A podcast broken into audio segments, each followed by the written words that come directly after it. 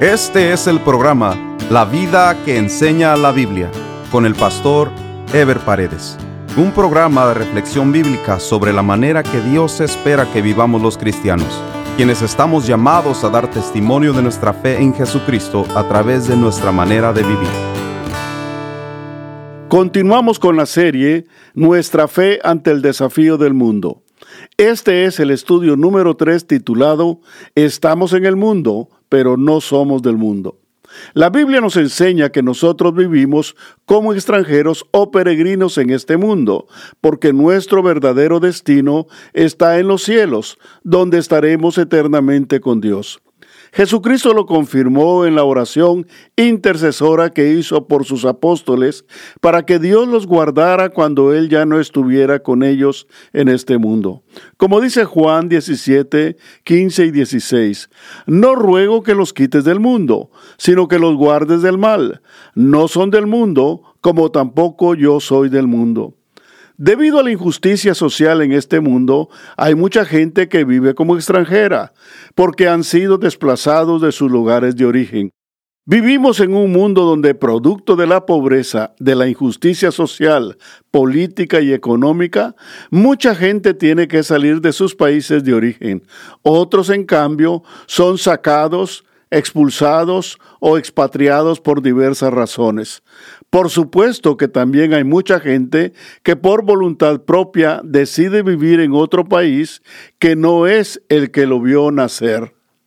Lo cierto es que según las Naciones Unidas, aproximadamente 257 millones de personas viven como extranjeros fuera de su país.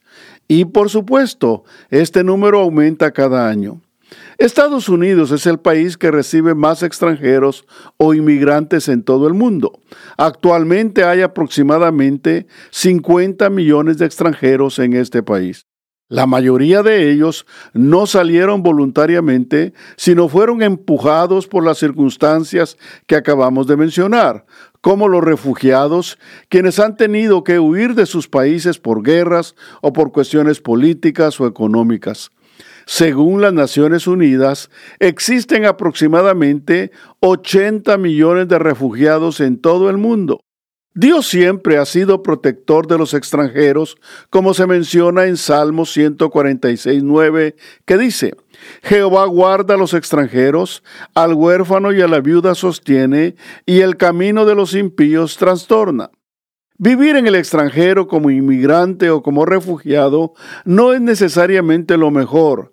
Para muchos es una vida contra la corriente y llena de adversidades. Sin embargo, nuestro entendimiento de nuestra vida como extranjeros y peregrinos en este mundo es diferente porque nosotros hemos entendido que nuestro hogar no está en este mundo y hemos escogido voluntariamente vivir como extranjeros sabiendo que nuestra verdadera patria está en los cielos. Los creyentes debemos no solo entender, sino vivir la realidad de que estamos en este mundo temporalmente, porque nuestra esperanza es la vida eterna en los cielos. Y mientras estamos en este mundo, vivimos por fe, todo lo que nos acontece, sabiendo que nuestra vida está sustentada en Dios para vivir con sentido y propósito esta vida presente, pero sabiendo que todo lo que nos ocurre en el presente lo vivimos en la esperanza de la gloria venidera, como dice Romanos 8 del 24 al 25 porque en esperanza fuimos salvos. Pero la esperanza que se ve no es esperanza, porque lo que alguno ve, ¿a qué esperarlo? Pero si esperamos lo que no vemos, refiriéndose a la vida eterna, con paciencia lo aguardamos. Abraham fue el hombre que Dios escogió después que la humanidad cayó en pecado, para formar en este mundo un pueblo que viviría en comunión con él y en el cual Dios cumpliría su promesa. Esta promesa está contenida en Génesis 12 del 1 al 3 y dice, pero Jehová había dicho a Abraham, vete de tu tierra y de tu parentela y de la casa de tu padre a la tierra que te mostraré. Y haré de ti una nación grande y te bendeciré y engrandeceré tu nombre y serás bendición. Bendeciré a los que te bendijeren y a los que te maldijeren maldeciré. Y serán benditas en ti todas las familias de la tierra. Abraham le creyó a Dios y en obediencia salió con toda su familia. Salió sin saber a dónde iba, pero con la satisfacción de que Dios iba con él, y que su destino no estaba en la tierra a la que llegara, sino en la promesa y la fidelidad de quien lo había llamado. Abraham desarrolló una fe extraordinaria, de tal manera que su fe no fue un aspecto de su vida, sino fue toda su vida. Hebreos 11 del 8 al 10 dice, por la fe Abraham, siendo llamado, obedeció para salir al lugar que había de recibir como herencia, y salió sin saber a dónde iba. Por la fe habitó como extranjero en tierra prometida como en tierra ajena, morando en tiendas con Isaac y Jacob, coherederos de la misma promesa porque esperaba la ciudad que tiene fundamentos, cuyo arquitecto y constructor es Dios. La verdadera esperanza de Abraham no era la tierra a la que iba a llegar físicamente, sino su verdadera promesa era la vida eterna. El pueblo que Dios formó a través de la descendencia de Abraham tenía lógicamente una raza y una sangre distintiva, pero no iba a ser la sangre ni la raza lo que los identificaría como pueblo de Dios, sino iba a ser la fe pues fue la fe y no la raza lo que hizo grande a Abraham. Fue la fe y no la sangre por la que él fue llamado amigo de Dios, como dice Santiago 2.23. Y se cumplió la escritura que dice, Abraham creyó a Dios y le fue contado por justicia y fue llamado amigo de Dios. Abraham creyó a la promesa de Dios y vivió a la expectativa de la misma. Y desde Abraham hasta el día de hoy son los que viven por fe en la promesa eterna de Dios, los que son llamados hijos de Dios. Romanos 9:8 dice, esto es, no los que son hijos según la carne son los hijos de Dios, sino que los que son hijos según la promesa son contados como descendientes. Por eso para nosotros los creyentes es fundamental entender, valorar e imitar la fe de Abraham y de todos aquellos que vivieron por esa misma fe, por tres razones fundamentales. Uno, para agradar a Dios. Dos, para dar testimonio en este mundo con una fe viva y real. Y tres, para vivir en este mundo con plena conciencia de nuestro destino eterno. Abraham tenía familia, tenía tierras, ciudad y nación donde había nacido y donde vivía. Sin embargo, escogió vivir como peregrino y como extranjero. Desde el momento en que Dios lo llamó y le reveló sus promesas, él entendió que había algo más perfecto, algo duradero, que había un lugar, una ciudad, una patria que al igual que el que lo había llamado, tendría que ser de naturaleza celestial, no terrenal. Lo primero entonces que se genera en la fe de Abraham es una conciencia de identidad y de destino celestial y eterno. Para cualquier persona es fundamental en la vida tener una identidad y una pertenencia social. Nuestro desarrollo y aspiraciones giran en torno a esa identidad. Todo ser humano necesita una identidad para desarrollarse, por eso desde que tenemos uso de conciencia, las personas consolidamos o buscamos una identidad con la cual identificarnos. No era que Abraham no tuviera esa identidad, sino que entendió que había una mejor, esto es plenamente descrito en Hebreos 11 del 13 al 16 que dice, Conforme a la fe, murieron todos estos sin haber recibido lo prometido, sino mirándolo de lejos, y creyéndolo, y saludándolo, y confesando que eran extranjeros y peregrinos sobre la tierra.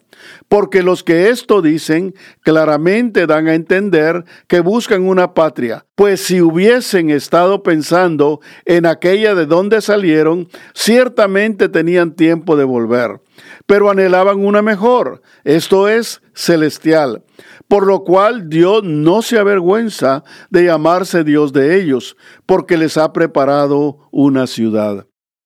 Abraham fue lo suficientemente inteligente para entender que la promesa de Dios no se limitaba a la bendición de poseer la tierra de Canaán. Él vio más allá y por eso vio la Jerusalén celestial.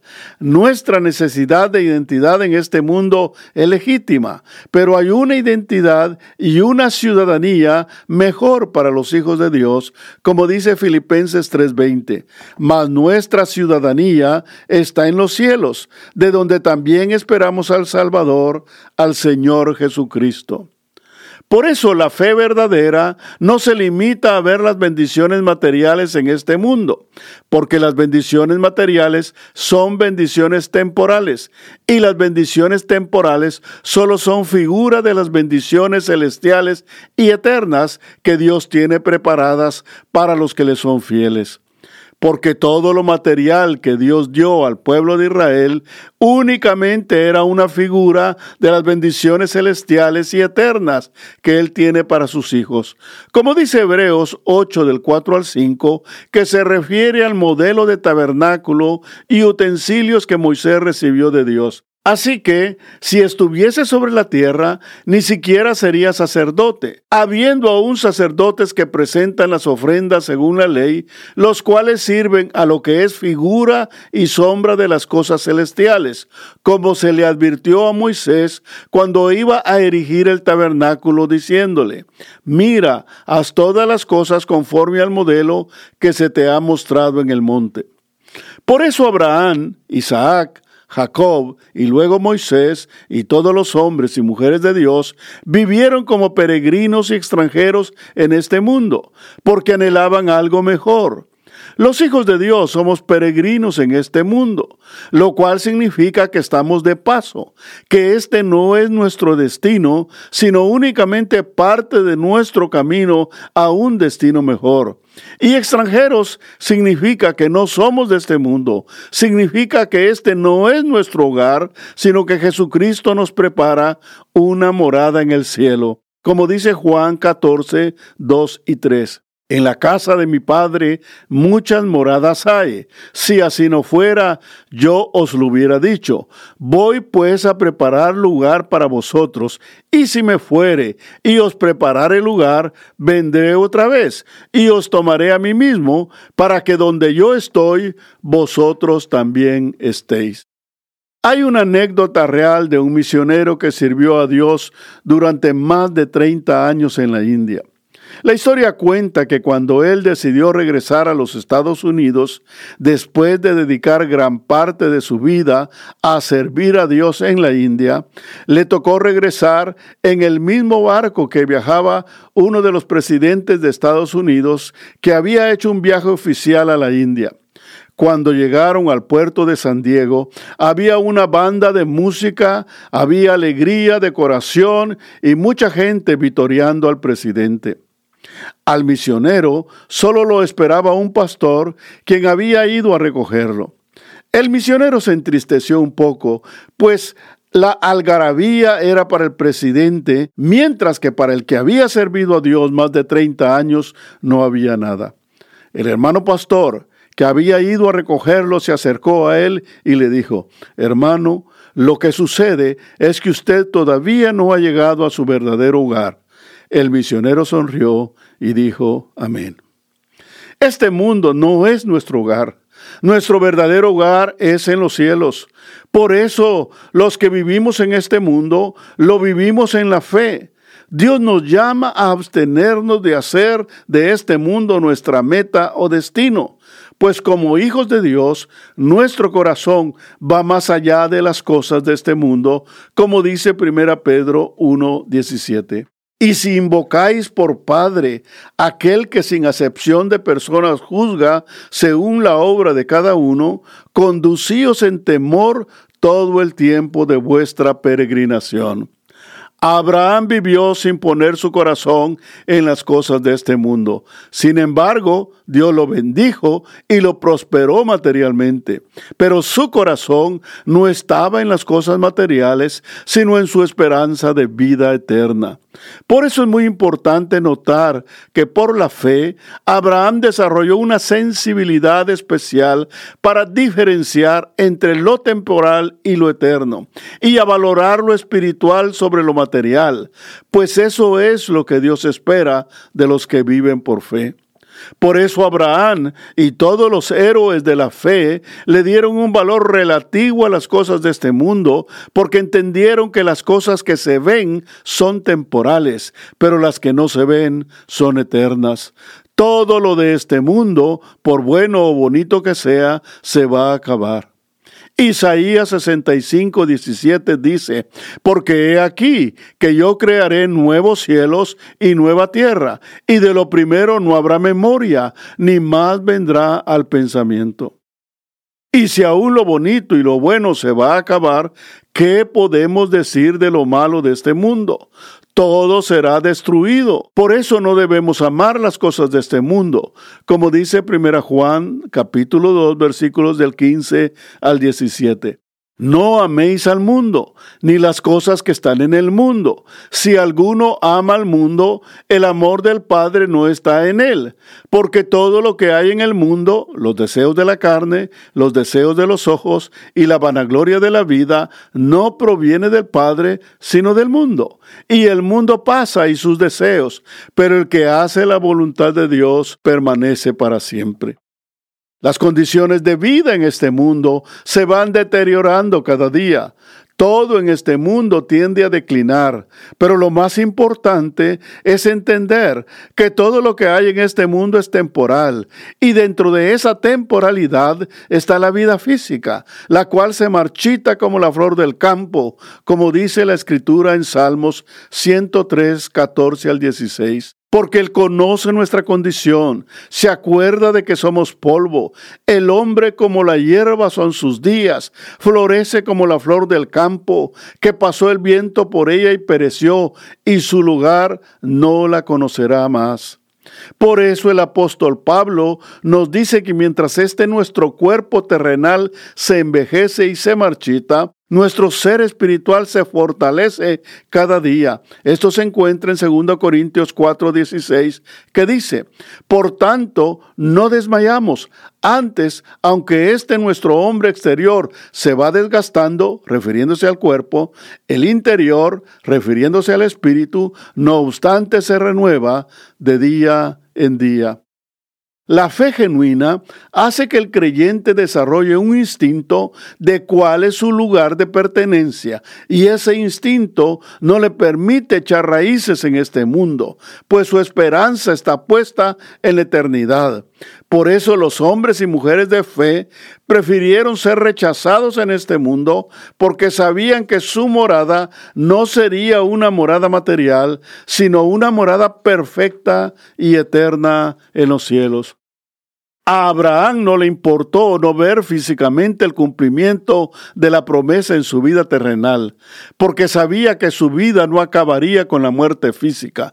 Él sabía que el cumplimiento verdadero vendría más adelante. Por eso su preocupación en este mundo era agradar a Dios y adorarle. Cuando los creyentes se enfocan en lo terrenal de este mundo, pierden la perspectiva de lo que es verdadero y eterno.